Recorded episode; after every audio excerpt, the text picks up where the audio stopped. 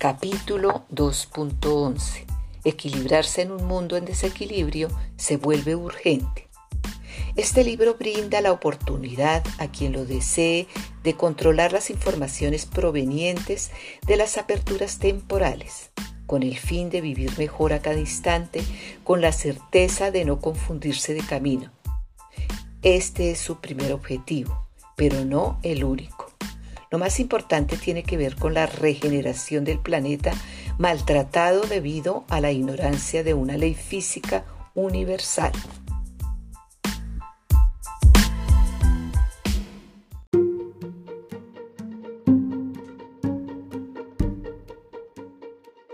Sin equilibrio individual no existe equilibrio colectivo.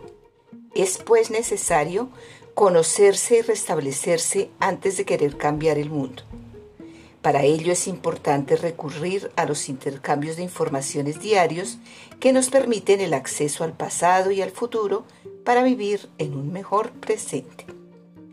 Este medio es apasionante, pues pone a nuestra disposición un doble con una potencia creadora sin límites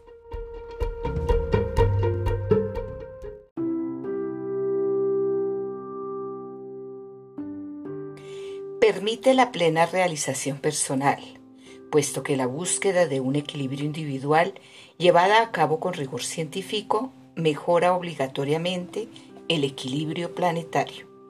En cambio, el desorden personal colabora en el desequilibrio del planeta, creando futuros potenciales dramáticos que cualquiera puede actualizar.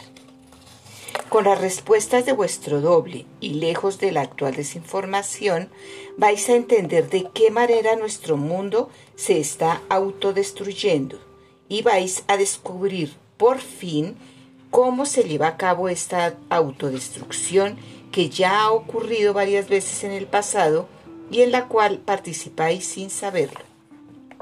Este conocimiento no es casual y es urgente asimilarlo perfectamente para sobrevivir sobre todo cuando nuestro futuro ha creado grandes caos sin que les hayamos prestado la más mínima atención. Sin embargo, es imposible limpiar la tierra entera sin primero barrer los malos futuros frente a nuestra puerta del tiempo.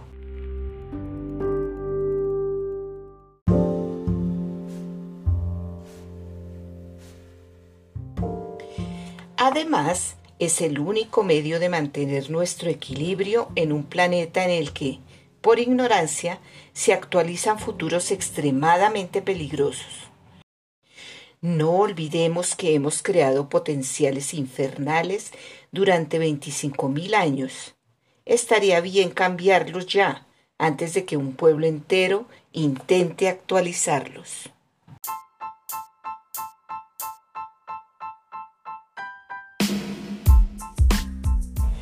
Cambiar el futuro.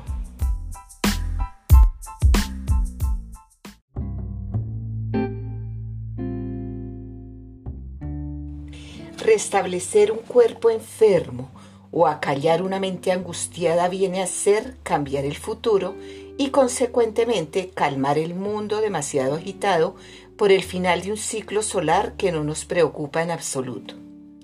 Fabricar futuros detestables debido a caprichos lamentables conlleva el efecto opuesto. En efecto, quejarse o lamentarse crean inmediatamente en el futuro algo del que poder quejarse o lamentarse. Y nos volvemos responsables de aquel que, una vez actualizado este futuro, se queja y se lamenta.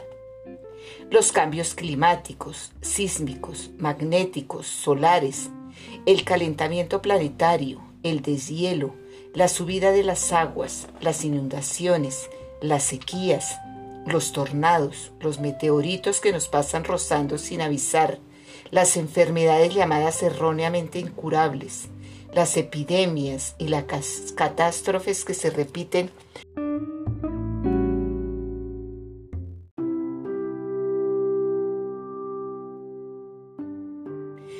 no serán más que un entrante si no entendemos la cocina que se está preparando en nuestro sistema solar y nuestra total responsabilidad en este proceso. ¿Por qué dejar a nuestros hijos una tierra devastada e inhóspita cuando la solución es sencilla y está al alcance de nuestra mano? La polución de nuestra mente es muy grande y sobre todo mucho más peligrosa que la del planeta. Ahora bien, lejos de toda intolerancia que fabrica en el futuro la manera de alimentar el proselitismo, el sectarismo, la violencia y el racismo estériles y peligrosos, su descontaminación es fácil y muy eficaz para apaciguar muy rápidamente nuestro mundo en sufrimiento. El intercambio de informaciones con un doble no es mágico ni peligroso. Lo peligroso es ignorar la forma de controlar las informaciones que nos llegan a cada instante y de vivir según nuestra conciencia, sin saber quién la llena de pensamientos subliminales sin interés alguno.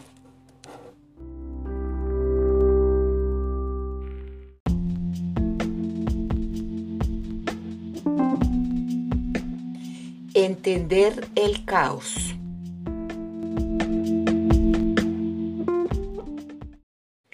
No hay que intentar entender, nos dicen aquellos que nos quieren imponer misterios para gobernarnos más fácilmente. Sin embargo, no nos aportan ninguna solución válida a nuestros problemas diarios. Se basan en un Dios demasiado misterioso para ser admitido de manera razonable o en una ciencia materialista que nunca responde a nuestras aspiraciones más profundas.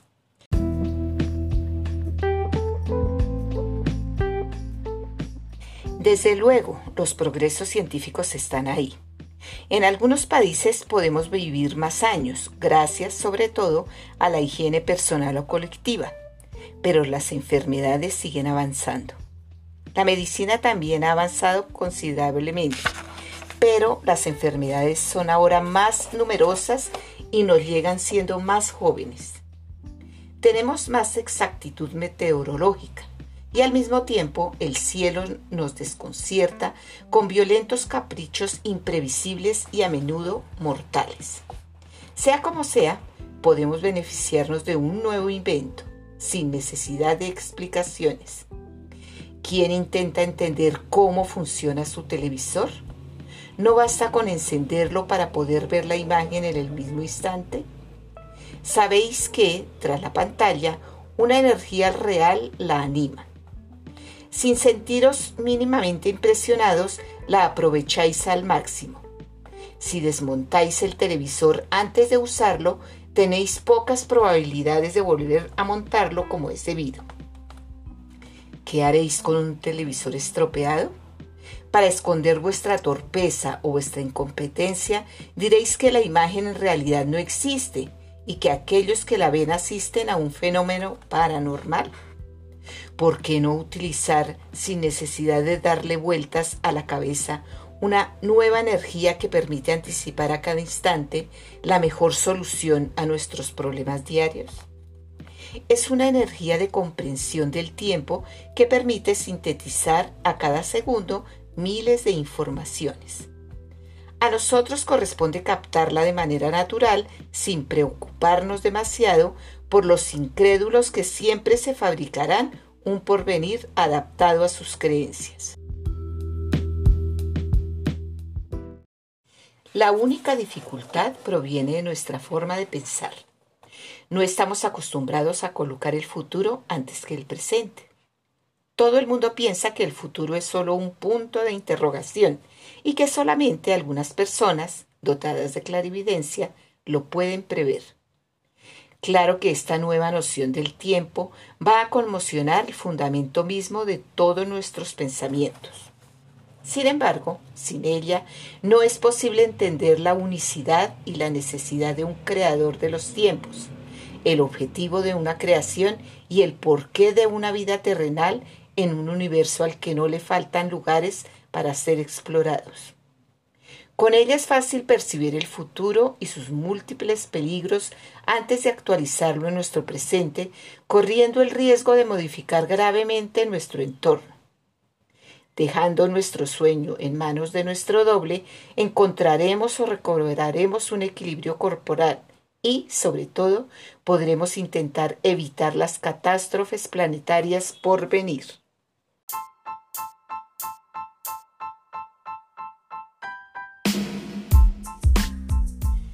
Capítulo 2.12 Parasitaje individual o colectivo, estrés y terapia. Es importante reconocer el origen de cada una de nuestras intuiciones y de utilizar el mecanismo científico de los intercambios de informaciones de manera correcta. Si no, parasitaje, posesión, hechizo y esquizofrenia están a la orden del día.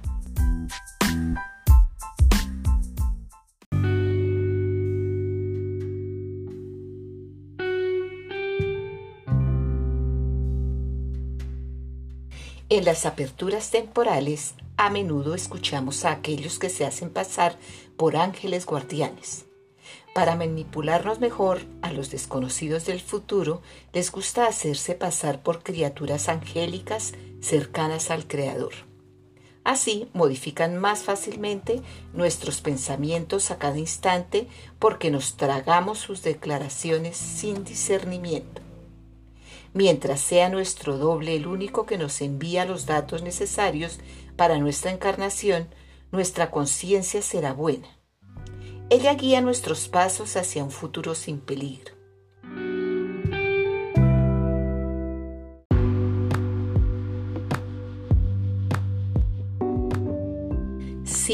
Cambiando de frecuencia, escuchamos informaciones procedentes de nuestro futuro, memorizamos ideas falsas que nos arrastran lejos de nuestro objetivo inicial. Una escucha parásita desvía nuestro organismo de su objetivo. Este pronto nos lo hace saber a través de trastornos diversos y frecuentemente por estrés incomprensible. Si no escuchamos nuestro cuerpo, nos volvemos la presa del futuro que guía nuestra vida modificando nuestra conciencia y nuestras células. El estrés es el resultado de una información detestable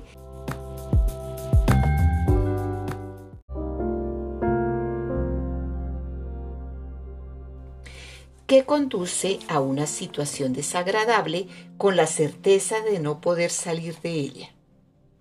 Como tras las puertas del tiempo todo se vuelve imperceptible, nunca nos parece estar en ese caso.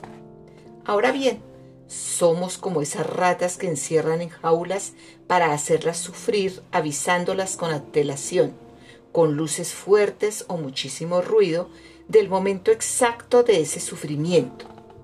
El estrés que se deriva de ello las conduce rápidamente al enclaustramiento o a una muerte rápida.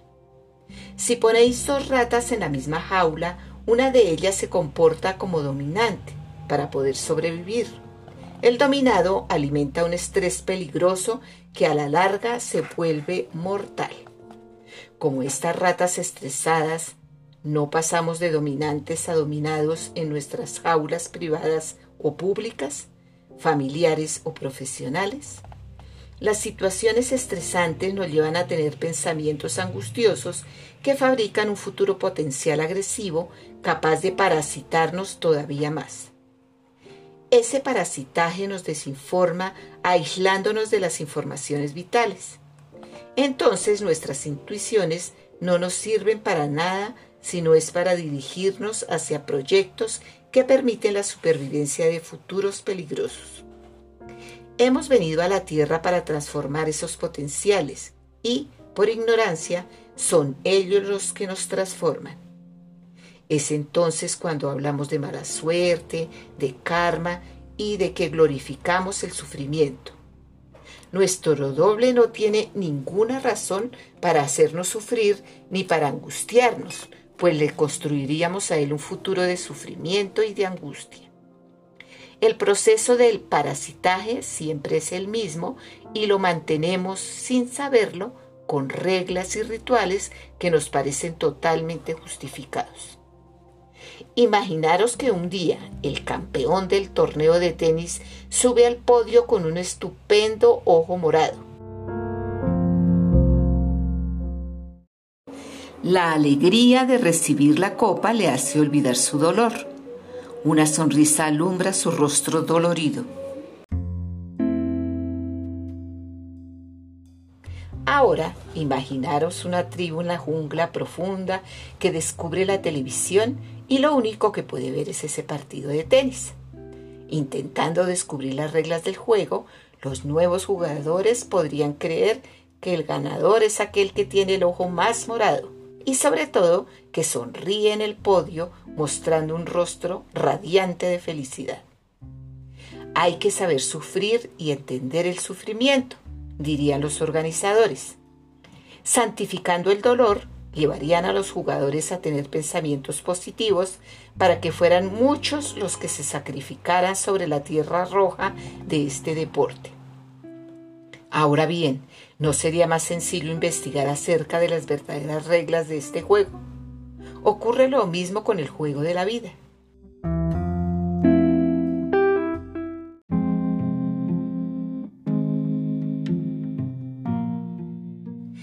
Como nos parece más sencillo imponer a los demás nuestro modo de empleo, desarrollamos una intolerancia, un proselitismo o un racismo que desencadena inmediatamente en el futuro razones para ser intolerantes, sectarios o racistas. El conjunto de los futuros individuales modificados de esta manera forma un potencial colectivo planetario peligroso, sobre todo en esta época en el que los tiempos se equilibran.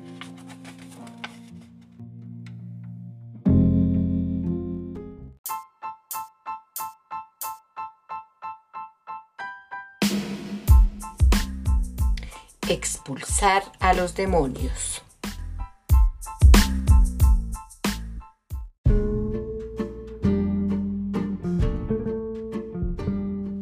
Los cambios en nuestros pensamientos son muy frecuentes y nuestra resistencia poco eficaz.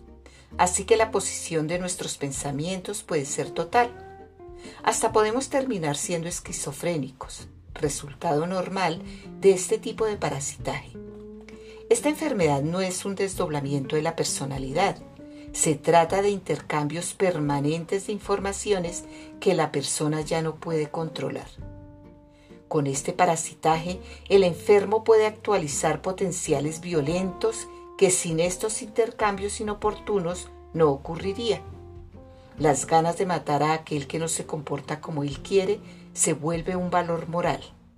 La venganza parece saludable puesto que fabrica en el futuro los argumentos y los medios que le permiten expresarse. Antiguamente se sabía repeler esas informaciones peligrosas expulsando a sus autores demoníacos.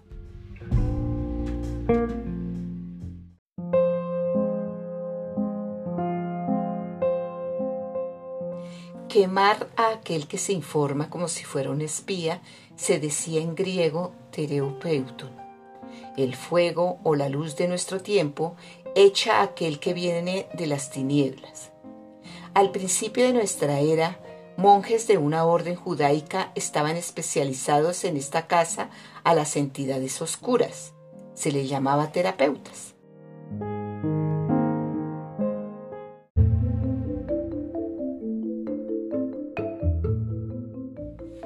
Expulsando a los demonios. ¿No quería Jesús demostrar así que era dueño del futuro y de nuestras aperturas temporales? En aquella época, entre los judíos, era un comportamiento normal. Bastaba con tener la fuerza divina con uno. Aquel que pensaba tenerla hablaba en el nombre de Dios y se atrevía a decir, en verdad os digo. Pillado en flagrante delito de mentira, el orador se volvía un blasfemo, mereciendo ser lapidado en el acto. Cuando el futuro se vuelve el único consejero de la mayoría de los humanos, podemos decir que su dirigente es el príncipe de nuestro mundo y de nuestro tiempo. Podría convertirse tranquilamente en el presidente de nuestro planeta cuando los siete tiempos estén equilibrados. Abandonando batutas y pupitres, nos dejamos mecer por los cánticos hipnóticos de las sirenas de nuestro futuro.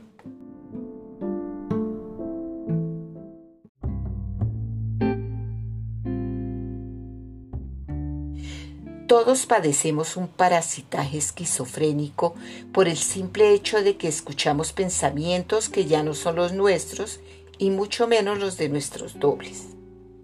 Nos hemos vuelto presas fáciles del estrés y de la depresión porque cortándonos de la otra parte de nosotros mismos hemos olvidado el objetivo mismo de nuestra vida terrestre. Nuestro cuerpo lo siente mucho antes que nosotros. Perseguimos quimeras que hacen sobrevivir una realidad futura de lo más alarmante.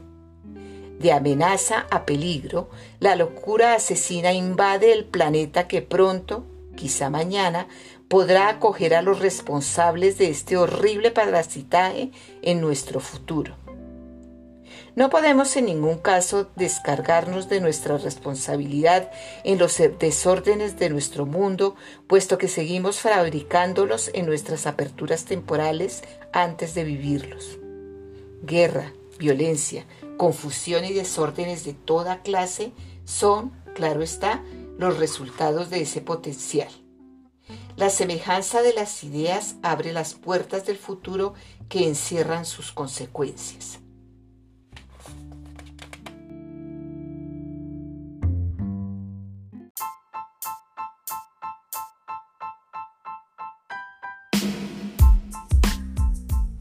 La rebelión.